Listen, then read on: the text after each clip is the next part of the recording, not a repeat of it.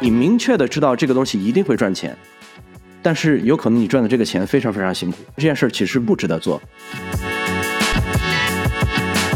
创业的成功，很大一定程度是靠运气的。啊，你可以说百分之九十的运气加上百分之十的努力。每一个人其实都应该拥有自己的一个小生意，哪怕这个生意再小，都是很值得去拥有的。然后还有一个，我替大家问一下，就是有没有机会也去到日本去待上几年？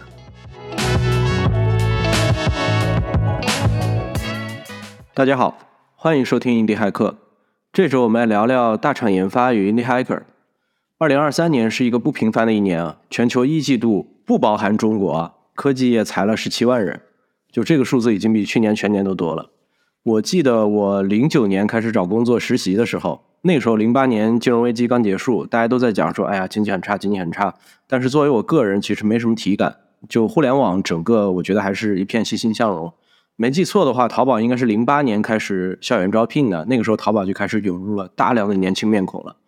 然后中途这么多年，感觉互联网就没有周期啊。那直到去年，呃，命运有时候就是这么巧合啊，因为去年。ChatGPT 三点五就出来了，然后到今年四又大幅提升了效率、准确度啊等等这些东西，就初级岗位的需求它越来越少了。那今年我查了一下，就大学生毕业人数有一千一百五十万人，我觉得 这个确实对年轻朋友的世界有点不太友好了，就属于地狱起步模式了。然后大厂的同学也很焦虑啊，就是业绩不增长之后，就首先就是优化研发嘛。那 Twitter 的话裁了百分之八十。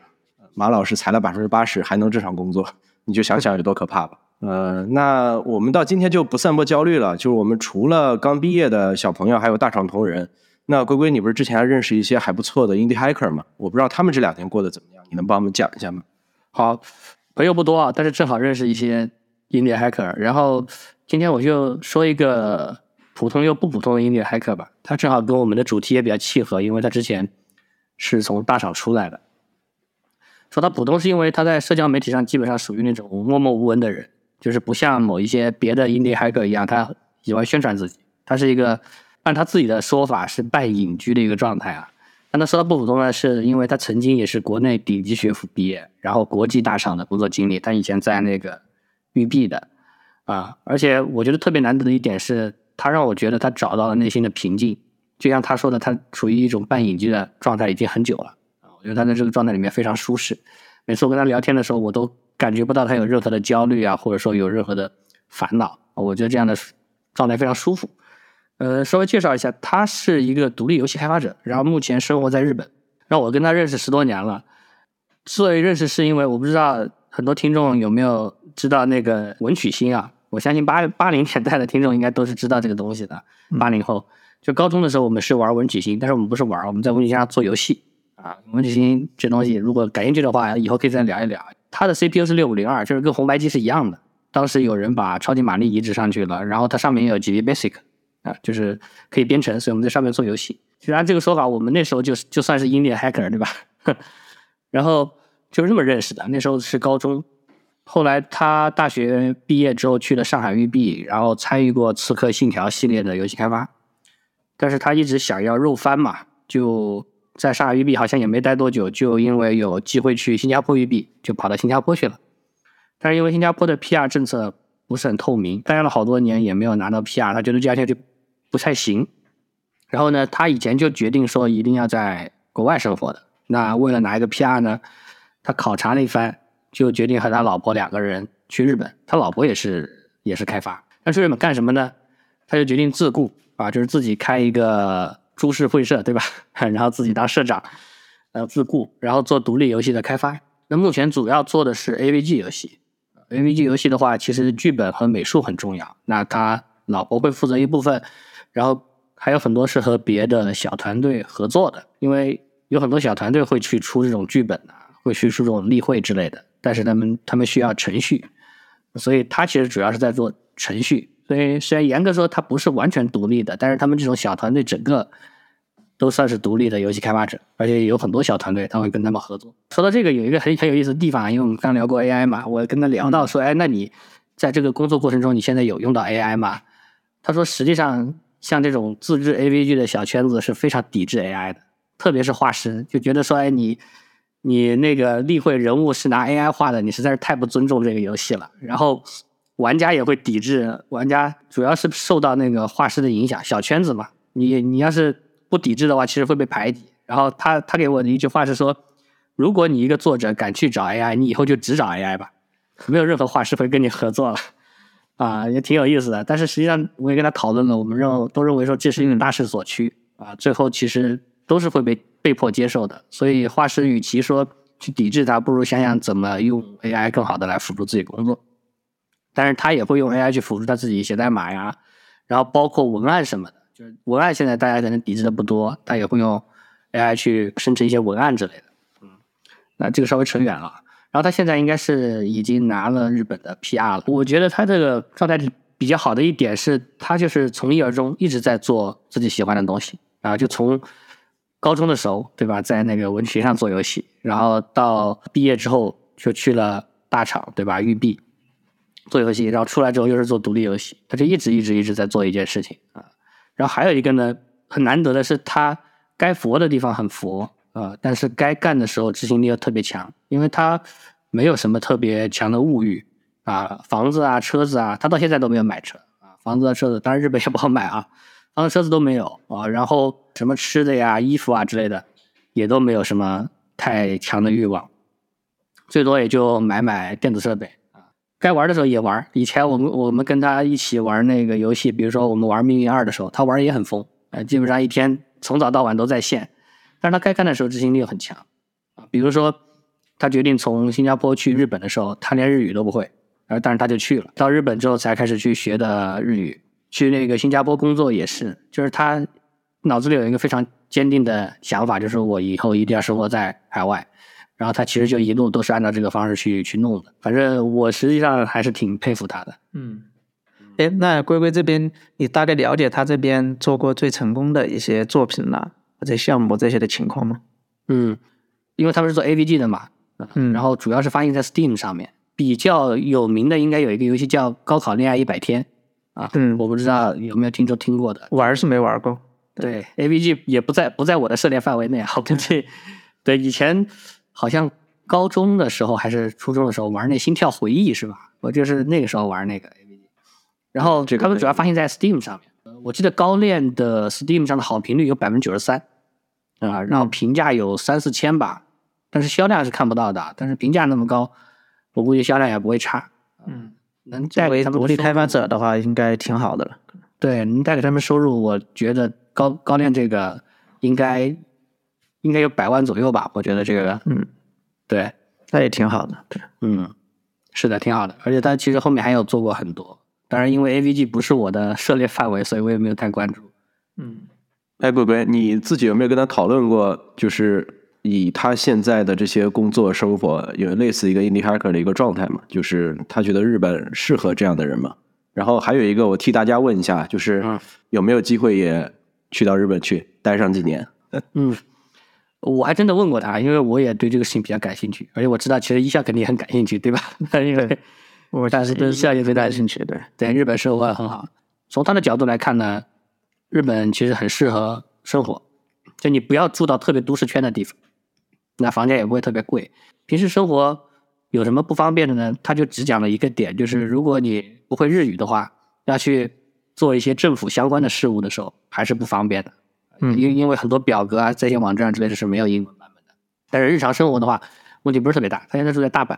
他给我的评价啊是觉得比在新加坡舒服，新加坡本身就是其实好像是一个非常现代化的城市，但是你作为一个没有那么有钱的人啊，生活起来其实没那么舒服的。新加坡可能有点单调感觉，对，而且新加坡化的还是要更厚重一些嘛。对，去的话其实很简单，就日本对于这个政策是非常简单的，你自雇的话也没有什么成本要求，就是说你这个公司一定要注资多少多少钱。啊，你只需要说，我就是要成立一个公司，然后这个公司在正常经营就可以了。你只要自雇，你就可以给自己发那个签证。它会有一个评分系统，这个评分系统的要求也特别简单，不是强制要求你会日语啊。然后你可以选择给自己发多少钱，这个你给自己发多少钱，等于就是为日本交多少税嘛。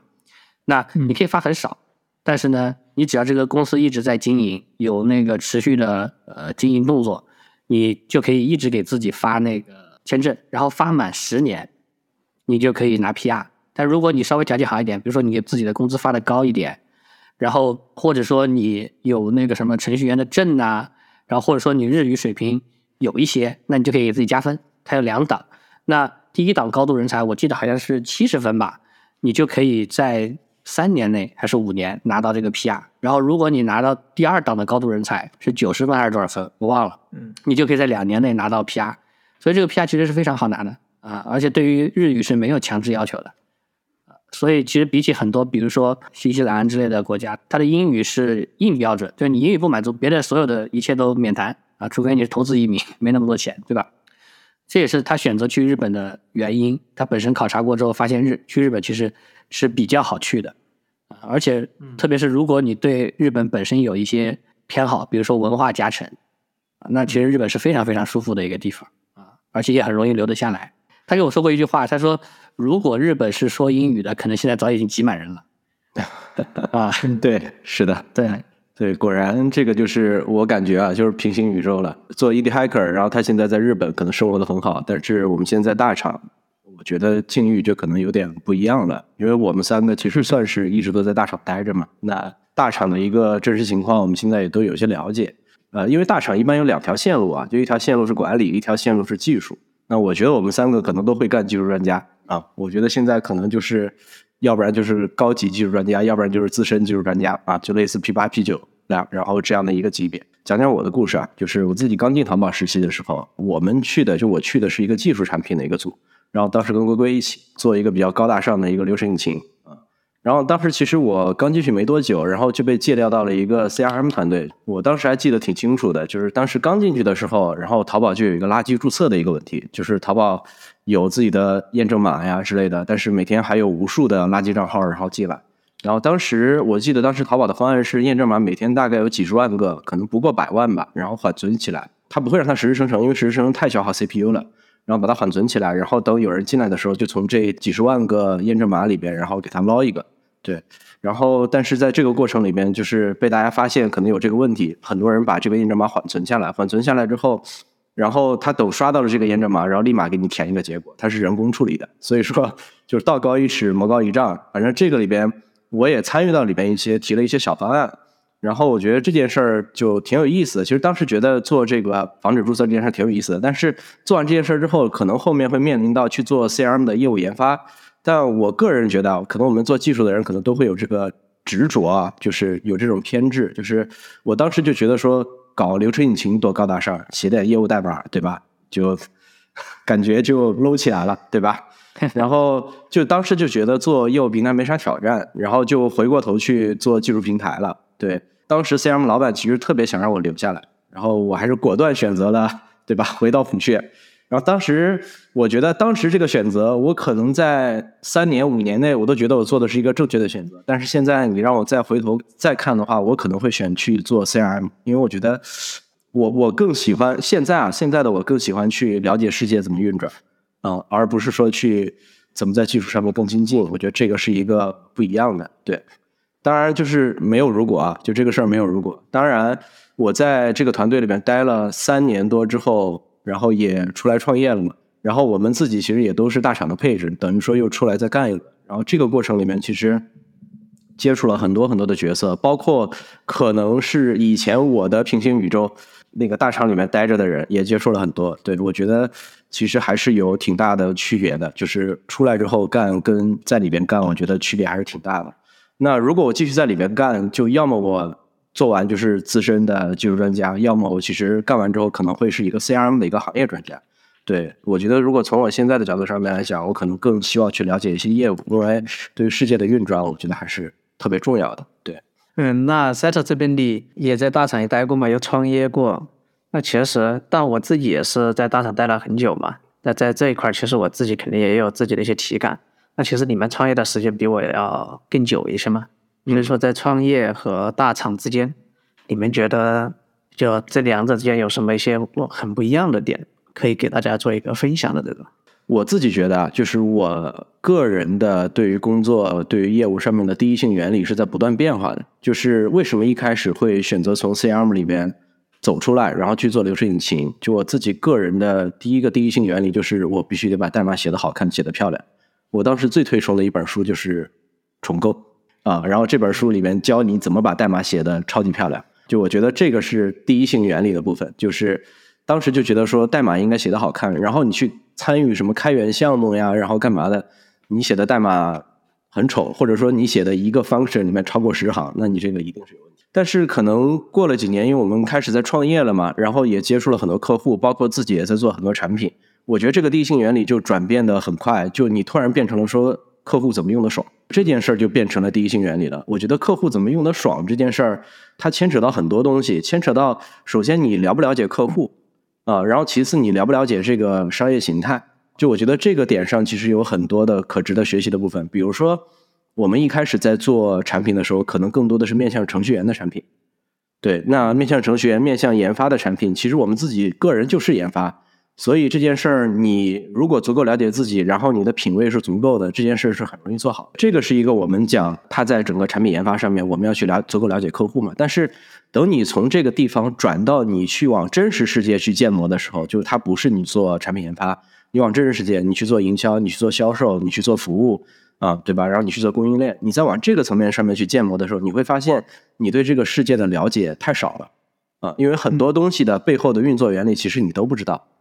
嗯，所以这也是为什么我在后面可能我更多的会去思考一个问题，就是怎么能够去把真实世界的建模这件事儿做好啊。那面对真实世界的建模里边，你就需要去了解行业，你要你要去了解一个整个行业内部的一个运作流程。那这个运作流程里面包含你怎么去做营销，怎么去做服务，怎么去做你整个的销售。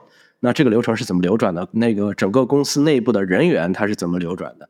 他是怎么协作的？这件事儿其实就非常非常重要。这件事的重要性是强过我把代码写好的，对，在当时的那个环境里面是觉得是要强过这些的。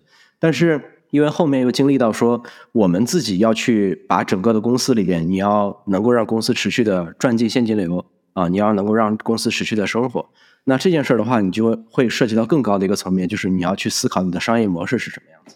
因为单纯只做好产品是不一定能够赚钱的，你有可能你做好产品之后，你赚的是一个。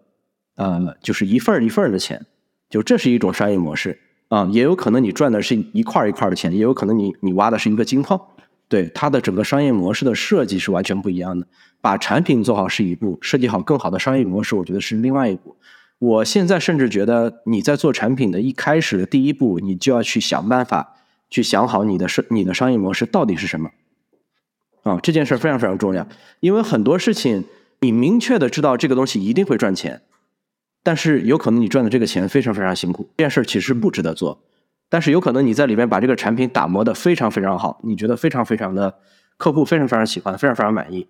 但是你每年可能就只能做三份，做五份，然后你每年就挣一个类似于挣个死工资。那这这个事情就意味着说这个商业模式有巨大的设计问题。呃，极有可能产生的问题是你这个商业模式一旦做了调整之后，你的产品可能要大改，它可能是完全不同的东西。啊，我觉得这个是我在。这么多年的经历里边，我觉得我自己做的相当于三步转变吧。就是第一步是 refactory，怎么把怎么把你的代码写好；然后第二步是想办法说怎么把产品做好，你更好的理解客户；然后第三步是可能你需要一开始你就需要去想好说你这个东西的商业模式是什么。你一旦你想好了你的商业模式，你你的产品怎么做，包括你要不要写好代码这件事儿，我觉得都是可商榷的。对，没错，商业模式，我觉得这件事儿可能是第一重要的，就这个事儿非常非常重要。然后我自己觉得，我接触了在创业过程里面接触了很多大厂的同学，包括我之前讲的平行宇宙里边的我，包括做技术专家的人，包括做行业专家的人，我从来不否认他们在行业的这个领域里边，包括在技术的这个领域里边，会比我牛逼很多，因为毕竟人家在这上面钻研了十年十几年，然后可能就只写 Java，就只写数据库，只写 Nginx。对吧？人家对这个里面摸的已经剧透无比了。对，但是，嗯，我觉得这件事儿对于 indie hacker 来讲，就对于你要独立独立的做独立开发，对于你要去做创业，甚至我们把它拉大一点讲去创业，那这件事儿可能对于创业的帮助不会有我们现在知道商业模式、知道产品设计这件事儿可能会更好啊。就这个事儿，我觉得是一个比较大的一个区别。如果你是一个在大厂里边连续工作这么久的，当然你也可以变成 AI 专家，对吧？你变成 AI 科学家，当然也可以，但只不过这是不同的路嘛，就是你做你选择的是专家的路线嘛。那如果你要去选择做 indie hacker，你要掌握自己，你不去在大大厂里面打工，然后有一份自己的生意，类似这样的话，那我觉得你可能会需要更全面一些啊。我觉得这件事会比较重要。对，这个不太一样，因为我的体感也是，你去做创业的话，就是你自己面对的那个 scope 范围就要大很多嘛。嗯，但是你在大厂里面，说白了，可能大家都是一个萝卜一个坑儿，对吧？每天就是要把自己的那个事情做好，那自己的那个事情说白了，不就是写代码嘛？那个写代码可能今那我明天写啥，不就是要把它 refactor 嘛？不对，就要把它翻来覆去的写嘛，对吧？是的，是的。没事儿，重构就是最好的增加工作量的方式。所以我觉得这个过程里边，就是它有一个什么问题啊？就是我们在大厂里面，当然，因为我们自己后期公司也加入阿里云了嘛，相当于也在阿里云的这个体系里边。然后我也接触了很多在阿里云里面的技术专家也好，然后行业专家也好，就大家在这个行业的思考的深度啊，这些层面上面，我觉得很多很多。真正的做到商业这个层面上面，我觉得大家对于客户的接触有些偏少了。呃，就很多人可能他一直在持续的在工作，但是他可能比较少接触客户。另外就是对于这个产品是怎么赚钱的，可能很多人不是太了解，他只是觉得说我把这个产品做好了，然后销售帮我去卖了啊就可以了。然后至于到底卖了多少钱，然后他后续怎么做服务的，然后我要怎么去支撑，其实大家不是太关心，因为支撑这件事儿更多时候都是外包做的啊，或者都是客服做的，所以大家就是做好自己的产品，觉得说，哎，我这个东西的性能比 Nginx 高了多少多少多少，比对吧？比 MySQL 高了多少多少？我能支持分布式，对吧？就是大家更多都在思考这些东西。对，大家都在思考的是一些就离客户还挺远的一些东西，都是讲自己做的有多牛逼。对，这个大大上都是这样。哎，那龟龟龟龟你龟龟你对创业有什么自己的独特的感受吗？对我们之前应该都有讨论过一件事情，就是我们觉得说创业的成功很大一定程度是靠运气的。嗯，你可以说百分之九十的运气加上百分之十的努力。然后这里面有一个很大的差别，就是你去创业和你在大厂里面打工，你要面对的不确定性的层级和数量程度是完全不一样的。你把一个公司去从零做到值一亿，做到值值十亿，对吧？做到值一百亿，其实这里面有很多事情你是完全掌控不了的。嗯，它会发生很多奇奇怪怪的各种各样的情况，有好有坏，然后很多时候程度都很大。它有可能就是你公司做好了。就是因为某一件事情发生了，你公司没做好，就是因为有一件事情的选择没做对。但是你在大厂里面打工的时候，不太会面对这种程度的这种好坏。就是你可能今年有一个选择没做好，你大不了就打被打了个三点二五嘛。没错，或者说你你被呃裁员了，那这也只能说是你运气不好，你没有办法去去去抵抗它。但是你去创业的话，你就要去和这些不确定性去做抵抗啊。然后它里面有很多的选择，其实是非常。难以去抉择，你是完全不知道你怎么选是对是错的。对，所以其实我觉得创物业的话，很多时候你去面对这种不确定性，你内心的焦虑，或者说你去面对这种不确定性，你去做出选择的自信，会跟在大厂里面去打工的同学不太一样。我觉得这个，因为人生就是面会面对很多不确定性，就是去面对不确定性的能力也是对对对，就是有些成功的人确实就更欣赏不确定性嘛。因为不确定性其实可以带来很多很多的一些新的机会啊之类的，虽然说它有存在着很多高的风险呢。对，赛特和龟龟都关于创业和大厂啊，其实讲了一些很多的区别哈。特别是赛特在里面提了很多关于商业这件事情。对，其实我自己在这件事情上也有很多很多的一些体感，因为我之前也是在阿里干了很久嘛，干了个近十年八年。是吧？最后就出来创业，发现就两个世界完全就不一样。我曾经一直还想做一个分享，就是分享从 to C 到 to B 的这种场景，就在 to C 的公司里面，你去做一个技术研发，然后再到 to B 的场景去做产品要对外销售，这两种情况的一个巨大的转变。对，然后一直也没有去分享这个话题，那我们后面其实可以一起去聊这件事情。对，然后我前一段时间哈，刚好在。Twitter 上看到一句话，就就写了一句话，他说：“每一个人其实都应该拥有自己的一个小生意，哪怕这个生意再小，都是很值得去拥有的。”其实我当时看到这句话的时候，其实还挺有感触的哈。但这种感触，你说它是从哪儿来的呢？可能以前，比如说放到五六年前，我还在阿里的时候，那可能我其实也可能也不太会有这种感触。人哈都是这样，当你还在那个环境里面去上班、去打工的时候，其实你不太会去关注这些东西的。别人可能说了一句很有价值的，或者一个什么什么的观点，可以去做的什么什么样的事情，其实你自己都会忽略掉，不太会去深度的去思考这件事情。对，现在这个时代其实真的是在变化的，就是我们今天的工作也好，赚钱也好，这个时代的这个大逻辑可能都在发生变化。可能和以前真的不一样了，和十年前的方式完全不一样了。我最近刚好也是有一个朋友在和我聊，他在微信上，他是一家数据库创业公司的一个朋友。对，其实他们公司可能做的也挺好的，因为在过去的两三年里面，特别是从二二一年，大家都知道数据库开源这件事情是特别的火爆，资本特别看好。对他们应该也在那个时候。拿了不少的钱呐之类的，所以公司的规模发展也还不错，对，并且也是一个小主管了。其实，对他并不是一个单纯一线一线的员工，但是他反复给我提到，就是自己特别迷茫，就他其实非常坚信这份工作他可能不会一直干下去。对他其实思考的，给不断给我讲的就是关于未来这件事情，他觉得他的未来在哪里？本来这是一家创业公司，对吧？自己在这家公司好像今天做的也还可以，数据库嘛，今天从大环境来说，未来可能这个大的逻辑好像也还不错，但是他却有这样的一个焦虑和迷茫的存在。可能放到以前哈，比如说回到我还在上家公司创业或者在阿里的时候，我可能对他表达的这种迷茫和焦虑，其实是不太会产生共情，不太会去理解这件事情。但是今天其实我非常能理解他在迷茫的那个东西。对，他是觉得是一个长久的未来，不是今天。然后最近又有另外一个小道消息哈，突然有一个阿里的朋友给我发消息说：“哎呀，不好了，好像内部又有很多人在传，今年二三年又要开启新一轮大裁员了。”但我只是想借这个消息来讲一下这个逻辑的变化。然后那个朋友他说，他其实在过去的两年里面，大家都知道嘛，在二一二过去的两年里面，其实因为疫情啊之类的。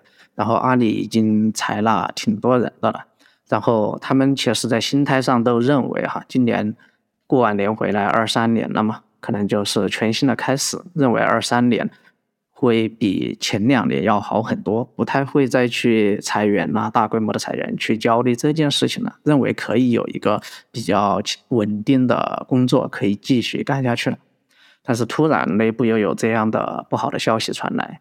所以说，就和自己期望的那个稳定的工作就不一样了嘛，对吧？所以说就特别特别的焦虑，就问怎么办，是吧？所以当然我也给他首先还是做了些安慰嘛，对吧？那裁员也不一定裁到你的头上，对吧？那当然了，其实我觉得最好的安慰就是，我就只能告诉他，你即使今天离开了阿里，你一一样的可以养活自己。你不太可能说最终你连饭都吃不上，你你不可能到那一步。我想讲的是，现在的毕业生这么多，对吧？然后 AI 的这样的发展，对对一些初级员工的替代，然后今天经济的大环境，然后等等等等，包括零八年也发生过，对吧？到今天这个大的周期又来了，也许这种周期它会持续到什么什么时候？也许以后这个周期会会不会变得越来越短？其实这些东西我们都是说不准的，因为整个世界有很多很多的事情在发生嘛，对吧？战争啊之类的，这些东西其实都会在影响我们今天的整个的逻辑的变化。那个逻辑的变化是真真切切的能感受到的，至少我自己的感受是特别强烈的。比如说我曾经我自己是在阿里做那种比较偏基础的研发嘛，就是离业务特别特别的远。因为那个时候是在支撑淘宝的业务为主嘛，对吧？淘宝、天猫，然后我们又在特别基础的那种部门里面，然后反正其实你天天就很纯粹，只需要写代码就可以了，是吧？我不需要去关心淘宝的 GMV 是怎么样的，淘宝今天赚多少钱，赚不赚钱，这些事情其实我都不用关心。但是随着后面电商的业务逐渐开始变得越来越饱和，那技术团队其实自己烧钱也烧得。挺慌的了，那公司可能也需要技术团队去考虑去赚钱的问题。在十年前那个时候的时候，我们去互联网公司大厂去做技术，其实根本没有人去提技术赚钱这件事儿，对不对？大家都是单纯写代码。但是后面有云逐渐出现了，那技术大家都需要通过云去输出我们的一些研发的技术，啊，这个时候这些技做技术研发的同学，就从传统的那种纯技术研发的岗位，其实就已经逐渐转变成需要关注商业问题了，已经开始要关注商业问题。当然，你还是可能是一个躲在角落里面写代码的一个一线的程序员也好之类的。但是你们整个大的技术部门确实是在发生这样的一个转变。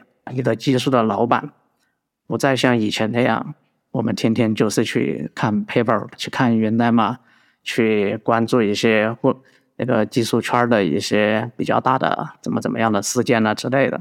但是今天可能就完全不一样了，是吧？你的大老板、你的部门负责人可能要出去站台了，出去见客户，这些其实都是一个很大的逻辑的转变。其实这是一个时代的变化带来的，其实背后的发生，其实可以看得出来，也是因为经济问题。那我们的业务增长到达了天花板了，那这个时候所有烧钱的，那能不能少烧点钱？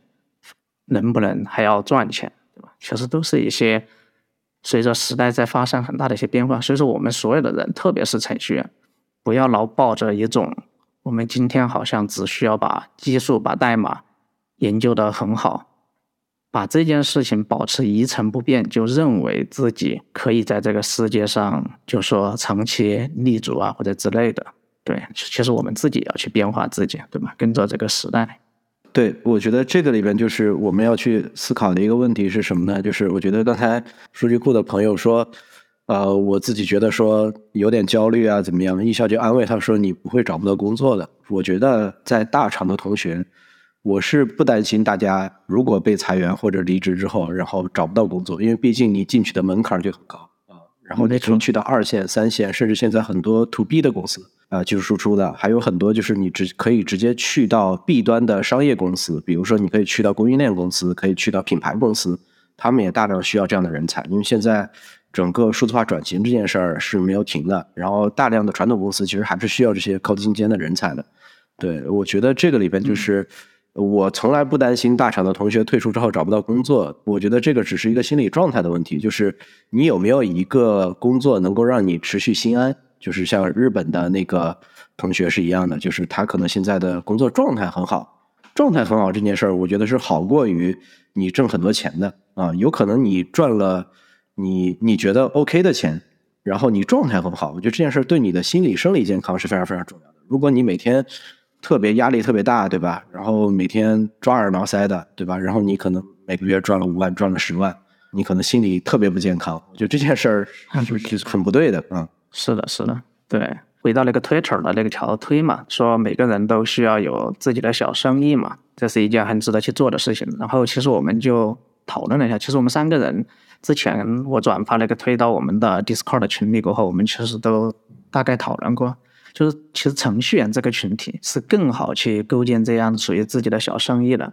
可能你放到其他的一个群体，可能相对来说成本也比较高，但是程序员绝对可以做到一个非常低成本的创业，或者说叫低成本的去构建这样的一个小生意。因为这种例子其实非常非常的多哈。其实大家可以去回听我们在第二期。嗯，开源那一期的商业的那一期节目的时候，其实里面就提到了像什么 Tailwind CSS、Sidekick、Drucker 啦之类的，这些其实都是那个程序员作者刚开始做的一些 side project，就是自己利用业余时间呢，或者根据自己的兴趣爱好去创创造的一些东西。结果最终到结尾的时候，就 build 出来一个很好的属于自己的一个商业模式。这种嗯小而美的这样的一些商业性的。产品哈，可能很多我们今天特别是在大厂的同学，其实听都没听说过，可能我自己自己也没有听说过，对吧？那为什么没听说过？就是因为他的生意太小了，那和阿里比起来，可能就是连人干人家的一根头发丝儿的样子，九牛一毛。所以说，就是这些可能就是大厂有时候也是一种减减法嘛，就是也是一种信息减法。你就是待在自己的世界里面，其实外面的世界是另外一个样子。那就比如说我们自己，那我这次从上一家公司是吧？退出了过后，然后告诉家人说：“哎，我们可能自己要去创业。”其实，当我给家人去说“创业”这两个字的时候，那大家的第一反应是啥？肯定是觉得我们这次要投很多的钱进去，对吧？那在现在的经济条件、整个大环境不是很好的情况下，那我们这个风险会不会特别特别的高？那所以说，但是我可以花不少的时间，可能去给自己的家人朋友去解释这件事情，对吧？那我们今天程序员，哎，我们可以用什么样比较低成本的方式去创业？其实我们只需要有一台好的电脑就可以了，是吧？连办公室都不需要。对，就像我去给我的家人解释，我们连办公室都不需要，并且我还可以告诉他这是一件很酷的事情，对吧？我们可以诶全球 global 的协同啊，大家都在家里又很酷，然后心态又很好的去生活，同时又在去工作。对，所以说程序员他真的是。最容易去构建自己小生意的这样的一个群体哈，所以说其实大家都可以认真的去了解一下这方面的情况，去思考这样的一些可以做的一些生意或者说一些产品啊之类的东西。好，那但是给大家可以给个建议嘛，这儿也可以给大家一个建议，就说，哎，现在不要听了我们这样一通讲了过后，就觉得说我明天就可以去辞职了，是吧？就出来抱着自己的电脑开始去。构建自己的小生意了，去赚自己想赚的钱，对吧？那这个可能也不太现实，对吧？也没有那么容易一步到位就成功了，对。但是大家所以说不用马上去执行这件事情，但是大家其实可以开始去积累一些东西，积累一些属于自己的东西，比如说你开始去做自己的 side project 呀，或者说刻意让自己去关注这样方面的一些信息，比如去关注咱们印第骇客，对吧？因为我们我们会持续去输出很多这一方面的一些内容。比如说，你也可以去在技术层面做一个全站的积累啊，对吧？大厂里面很多做底层研发的，可能就只会写什么 C 呀，或者只会写一个 Java 后端开发，对吧？那你也可以去把自己的技术能力提升到全站，为你后面去做一个准备，对吧？啊，商业层面也是一样的，这个就更重要了。或者说，又是去利用自己在大厂的这个平台、这个影响力，然后去打造自己的影响力。你现在已经在大厂了，根本没必要去浪费这个。时间、光阴和资源，完全可以去利用大厂的资源去构建自己的影响力，这其实也是一件不错的事情。虽然说大厂的你的主管可能不喜欢你去干这种事儿，那这是另外一个话题。哎，因为我们今天也提了几个 NGX 哈，NGX 的作者 Igor 是吧？他是 Igor 是一个俄罗斯人，本身也是在 Rambler 这家公司，Rambler 是俄罗斯的一个做搜索引擎，其实做新闻，就和今天的新浪差不多，这种门户网站哈。一个搜索呀门户的一个网站的公司，他其实是这家公司的一个系统管理员，也就是我们所谓的运维，就是偏那种基础设施的一个运维管理人员。说他就是一边可能就是在这家公司做系统管理员的工作，然后可能就能看到很多很多的现象嘛，觉得这些可能 Web Server 这些软件也不太好用，自己都可以在业余时间去搞了一个 NGX 出来了，对吧？那这件事情。今天来看的话，肯定是异常成功的一件事情，对吧？不管 NGX 的未来会如何，当然这里也牵扯到了 Rambler 这家公司认为 Eagle 是在这家公司开发出的 NGX，所以说 NGX 的所有权应该归这家公司，所以说当时还牵扯上了一场官司，所以这就涉及到在公司利用业余时间做的 side project 的所有权的归属的问题。那这件事情确实今天可能在法律层面也是没有一个特别明确的一个定性的。但是呢，不管怎么说，我觉得利用自己的业余时间去做一些自己真正感兴趣的事情，去积累一些自己的东西，这件事情总是没有错的。不管怎么样，还是可以去关注一下。就是为什么我们要去关注这些东西？主要还是大厂的工作太稳定了。就像刚才我提到的那个朋友说，他为什么就希望二三年不要再裁员了？希望呢有这个工作能够继续的稳定下去。大家不想去，不太想去变化，就觉得这种走出这个。走出大厂过后，可能会面对很多很多的不确定性。但是我们真的不要忘记一件事情哈，你今天在大厂，这些东西真的是属于你自己的吗？可能有很多时候，很多的东西都是属于平台的，它并不属于真正属于你自己的。当你真正自己离开了，比如阿里离开了腾讯，离开了百度也好，离开了字节，你可能会发现自己真的欠缺非常非常的多。对，可能缺少的不是写代码这件事情，而是其他方面。所以说，大厂对于今天很多人来说，真的就是一种茧房，就和信息茧房是一样的。对，其实你不太知道外面的世界是怎么运转的。就像赛特说，他特别想去弄懂这个世界，或者说很多很多其他的行业是怎么运转的。上家公司也是做 to B 的产品嘛。其实我们自己都特别理解一件事情，就是当我们总是。说客户需要一个什么功能的时候，我们总是能够把它做出来，但其实我们永远不理解，哎，那个功能在客户的那个业务里面，它究竟是怎么运转的？它的来龙去脉、上下游究竟是怎么协同的？是怎么流转？其实这个东西就是世界是在怎么运转。所以，我们程序员很多时候就会坐着等着说，产品经理也好，客户也好，来，你把需求告诉我，反正我吭哧吭哧把代码给你实现出来。对，很多时候就变成这样的一个程序员的那个状态，其实这个是不对的。你把代码写出来了，你也不了解这个世界是怎么运转。我们聊了很很长时间，就是程序员。为什么要去关注这个时代的变化，整个工作赚钱逻辑的变化？要去关注构建自己的小生意？那我们为什么要构建一个小生意，对吧？可能有很多听众就会有这样的疑问：那我在大厂打工不好吗？那我我就我就不用离开大厂啊？我为啥要去关注自己的小生意呢？对吧？有小生意的好处究竟在哪儿？因为我们始终认为哈，真正稳定的工作肯定不是大厂。也不是现在所谓的什么国企啊、公务员呐，这些其实都不是真正稳定的地方。真正的稳定肯定永远是在你自己。这个东西是算是听上去比较鸡汤的那种感觉哈。但是每个人你想一下，只有当你自己的能力足够好，你自己真的能够赚钱，你自己能够就说不靠老板给你发工资，你自己能够从这个社会上赚到一个月的生活费。你会发现这个东西肯定比别人给你发更多的工资，你自己的整个幸福感啊、成就感啊以及稳定性确实要强很多很多。因为我们也知道哈，现在的整个大环境不太好，对吧？今天也分享了很多关于裁员的故事啊、消新消息啊，以及一些数据啊之类的情况。那其实我们一辈子的时间很长，我们都知道，我们不可能在某一家公司、某一个大公司上班一辈子，对吧？那我们总是。还有很多的时间需要我们自己去，不依靠大厂啊，或者说我们的整个工作是需要发生变化的啊。我们怎么真的能够去为医生构建现金流这件事儿，其实也是至关重要的一件事情。所以说，如果你有自己的一个小生意，哪怕再小，但是它就是能给你带来很好的持续的现金流，那这就是一件特别棒的事情。大家从小生意做起嘛，对吧？也不是说让大家现在出去就说我要去干一个什么。十亿、百亿、千亿美金的公司，对吧？那也不要总是抱着，哎，这种好像又冲着改变世界的想法去，对吧？你就先从一个小生意做起，同时还可以培，就可以培养自己的商业能力嘛，对吧？商业段敏感度，因为我们做程序员嘛，特别是大厂出来的，可能很多时候在这一方面的能力是比较欠缺的，对。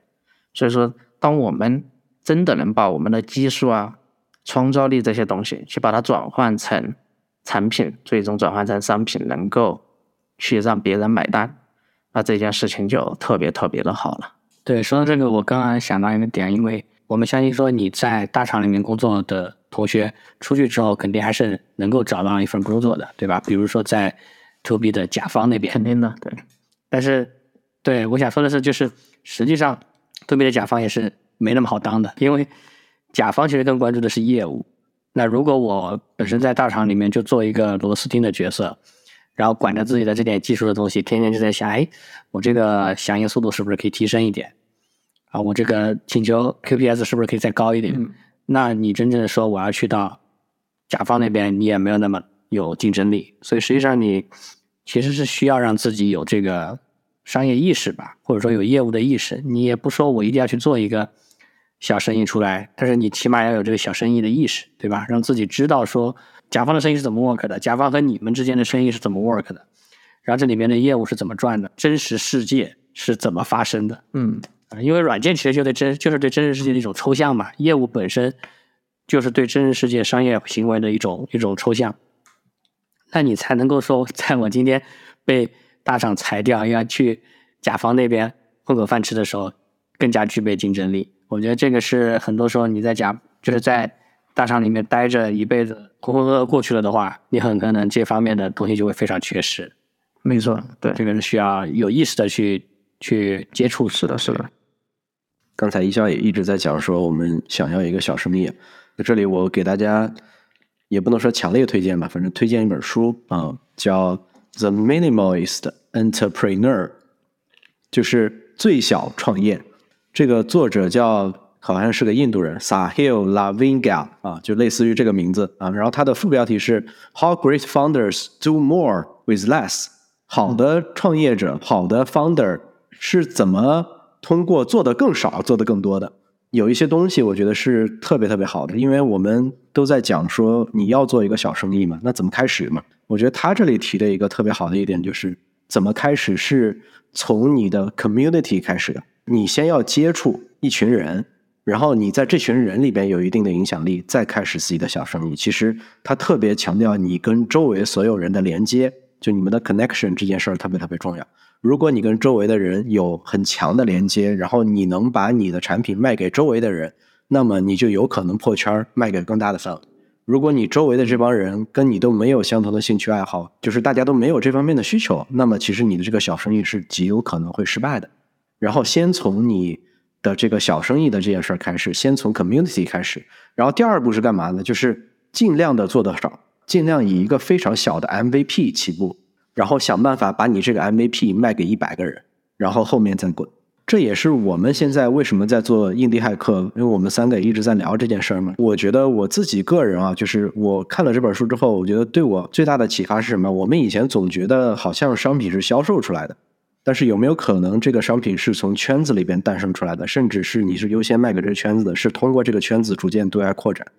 对，所以这也是我们现在为什么在做印地骇客的 Podcast，对吧？为什么我们在做这件事儿？其实我们也是想去寻找一些同类人，大家一起想做印地骇客的，然后大家来这个圈子里边，大家一起聊一下，然后碰撞一下，看一下我们能够给大家做什么啊？类似于这样子。其实我们后续也是有蛮多规划，可以去做很多事儿的啊。没错，没错。对，其实小生意啊，小生意你需要那是一个小市场，就是我们常说是一级市场，嗯。小市场才好，对小生意来说，因为没有人来接，大厂看不上你，就是对。但是就是因为它是一个小市场，所以其实你要去发现这个小市场的容量，因为它不大嘛，对吧？这个小市场里面的需求的人，这个人其实就是你的这个，你可以认为它是社区，对，没错。你要你要去发现这些人，发现这些有相同需求的一小波人啊，所以你从社区去构建，其实就是去，你可能甚至是去构建的一个利基市场。你就会发现说有一帮人，然后你。给他们传到一起，然后你给了他们一个新需求，可能是这样的。嗯，然后还有一个点就是刚刚赛头讲到的，说如何去把你的一个很粗糙的 MVP 卖给一百个人。但实际上，我们今天能够看到很多去做这些呃独立的服务或者独立的产品的人，他就搞了一个 landing page，然后上面有一个表单，然后把自己的这个产品描述了一下，然后把自己的想法愿景描述了一下，说你们有没有兴趣来买？买的话来填一下这个表单吧，对吧？加入我的 wait list。其实就已经可以了，很多人都是 通过这种方式来设到自己的意向客户的。一个 landing page 你都不需要有什么编程知识，对吧？你随便找一个 SaaS 服务，或者你让 ChatGPT 帮你一下，所以其实是可以非常快的去启动的，你不需要。没错，现在有很多连那是配置都不需要的，人家都写篇文章，然后甚至还发起众筹，先付款，再做产品来。对，但是前面这个利基市场就很重要，你要能够找到它，你要把这个东西圈出来。对，就跟龟龟不是一直在玩定制化键盘吗，对吧？对，这个那人家定制化键盘这个圈子其实就特别小，其实它是一个很高端的、特别小的圈子，但是顶部的玩家也能赚很多钱。啊，是的，是的，其实对我知道国内头部的品牌的主理人是开九幺幺的，肯定啦，这个这个圈子也挺有意思的，回头可以跟大家聊一聊。之前智辉君的那个视频，就是他那把。呃，叫啥来着？他自己定制了个键盘嘛，对吧？那个视频我也看过。对对对，叫汉文嘛。对对对，啊，那个出了个出圈了算是，但是后来也没有什么下文了。但实际上这个圈子一直有一群一小撮玩家一直在玩，而且它这个圈子很有意思，它兼具了实用科技还有潮玩的属性，就是倒的也特别厉害。你有的时候你一个键盘买来两千，你可以卖四五千，啊，倒的也特别厉害，是一个非常有意思的圈子。对，其实现在做做啥都讲求一个圈子嘛，对吧？就像刚才那个日本的朋友，不，他也有他自己的游戏圈嘛。对，还是回到主题吧，就是，嗯，我们刚才也一直在强调一件事儿，就是可能不是每个人都适合做印第骇客，就尤其啊，尤其我们不鼓励现在刚出校门的人，然后就直接选择做印第骇客。就其实印第骇客，你可以把它理解成它就是创业。然后只不过你要自己为自己负责嘛，但前提啊，前提是你有一定的积累，因为我们也一直在讲的一件事是，你在大厂工作了很多年，你想让自己生活的更更自由，然后更舒适。那我觉得，首先你是要要有一定的积累的，然后你想要去掌控好自己的人生，然后你想要实现自己的理想，我觉得就可以先试试。当然，你也不一定，你说当我小的时候我就离职啊，你也可以从 side project 里边做起。那你做 side project 的话，几乎它没有成本嘛，就跟对的，呃，我们讲 Nginx 是一样的嘛，对吧？它一开始也是一个 side project，可能很多成功的项目一开始都是一个 side project。我觉得我们需要在今天强调的是什么呢？就是对于技术的同学来说，除了技术之外，设计、产品、营销、销售、服务都很重要。而且尤其啊，尤其我其实想提一点是设计，因为今天是一个看颜值的时代。我们很多时候换软件的时候，不是说这个软件的功能有多强，是这个软件的界面真好看。嗯，所以说设计这件事儿，我觉得是特别特别重要的。啊，设计过后，我觉得产品也很重要，就是你要能够让用户用的爽。嗯，就我觉得这些事情是很重要的，但是我觉得对于很多技术同学来讲，做到顶天就是这个 API 设计的挺好的，所以我觉得在这个层面上面，我觉得大家可以去关注一下这些其他的方面，我觉得都不能小视。好的，那本期我们节目就到这里吧。